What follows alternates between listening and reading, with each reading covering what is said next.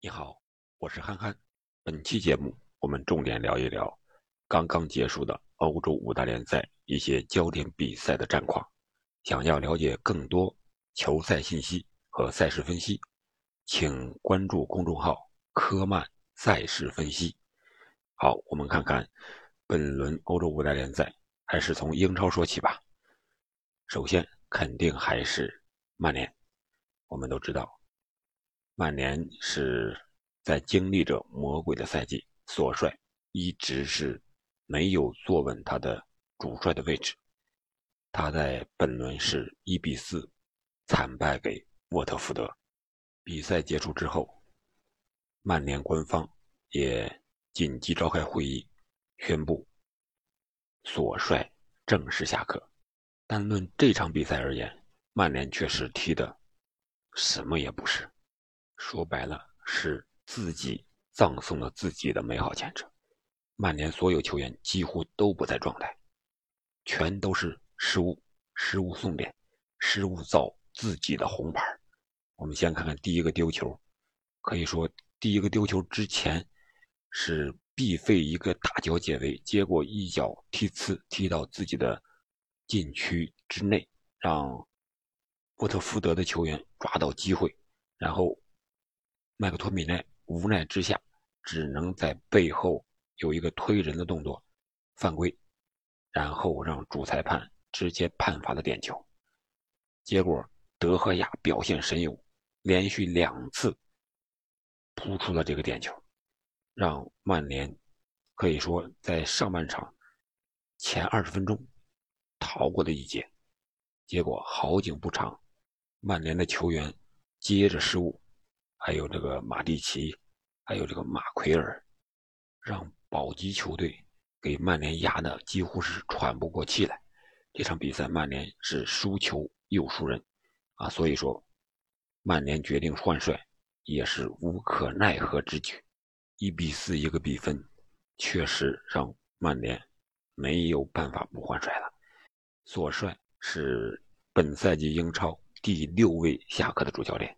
哎，你还别说，前五位换帅的这些球队，本轮的战绩还都不错，至少没有败绩，而且是四胜一平吧。我们来看看换帅如换刀的啊，这几个球队，先是维拉是换了杰拉德，杰拉德首秀就二比零赢了状态不错的布莱顿。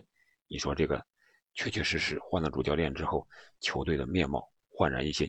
还有纽卡，纽卡换帅之后。本轮他们是三比三战平了啊，布伦特福德啊，也不错了啊，能打平纽卡也是保级球队。然后是热刺换了努诺日，努诺被换成这个孔蒂，孔蒂也是执教二比一战胜了利兹联，这是他孔蒂执教的主场的第十七场胜利啊，他前十六场在国米的时候在主场全都是胜利的，而且是。孔蒂执教五个球队，首秀主场啊都是胜利的。他先后执教谢纳、尤文、呃国米、切尔西、加上热刺这五支球队，他的第一场主场比赛都是取得了胜利啊。孔蒂的运气还是很很不错的，啊？命也很硬。然后就是诺维奇，他是换了维拉的主帅啊，迪恩史密斯，他是刚从维拉下课，然后取代诺维奇。你说巧不巧？迪恩·史密斯在下课的那场比赛是零比一输给了圣徒南安普顿，然后他上课到诺维奇之后，他的面对的对手是同一个对手，也是南安普顿，但是这场比赛诺维奇二比一战胜了南安普顿，这就是换帅的啊一个力量吧。可能曼联高层也看到了这些英超球队换帅之后的表现啊，所以说他们才。啊，在这个曼联这块也不能再等了啊！特别是战胜曼联的沃特福德，他们也是在英超本赛季第一个换帅的呀。老帅拉拉涅利是换了穆尼奥斯之后，这不是本轮他带着球队战胜了曼联吗？在英超其他场次的比赛中，可以说没有冷门了，那些豪门球队都是大比分战胜了对手。焦点之战，利物浦。四比零战胜了阿森纳，利物浦虽然是伤兵满营，但是利物浦的战术那种快速强逼围的这种打法，高压高位压迫，确实是让阿森纳无所适从。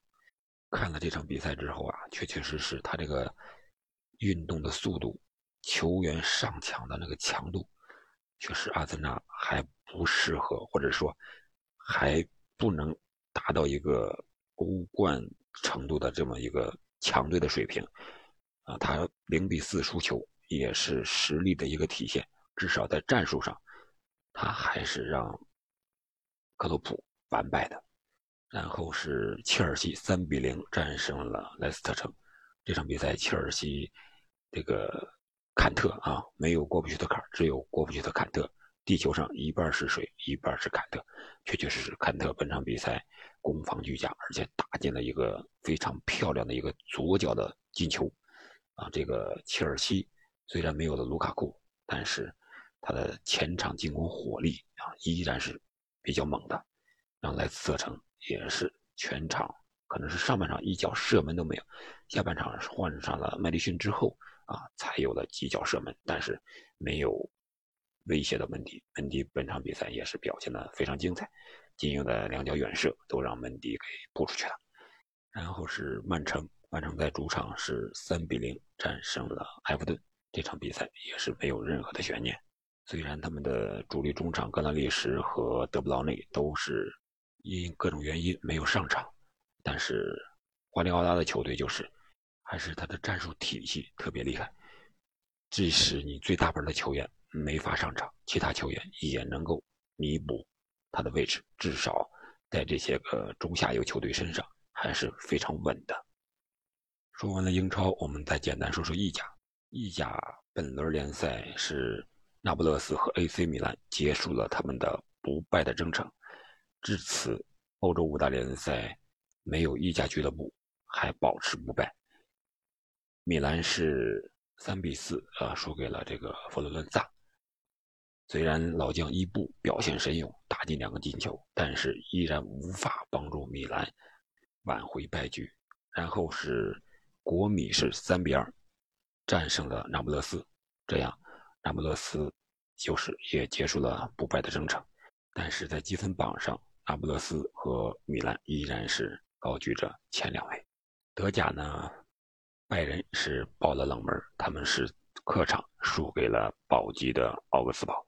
比分是一比二。这场比赛虽然拜仁是数据上全面占优，但是没有办法打开奥格斯堡的球门。奥格斯堡的队员在防守上是非常的积极，经常是飞身抢断，还有堵墙眼这种画面。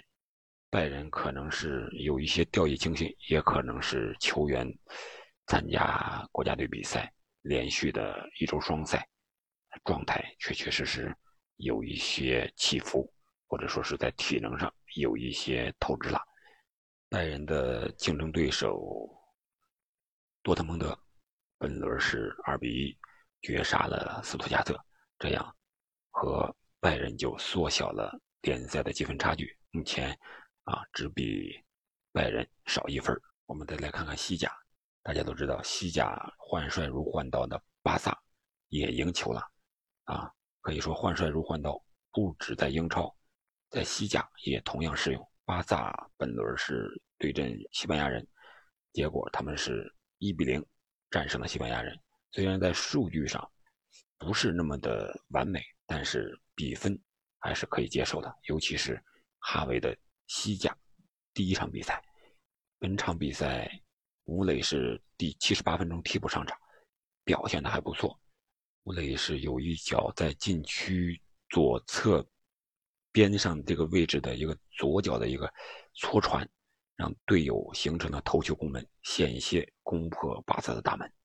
然后是还有一次和库里尼奥在禁区之内用脚争这个高空球射门，啊，这个时候吴磊真是有点那个感觉是腿到用时方恨短的这种感觉，啊，库里尼奥和吴磊上演了这个。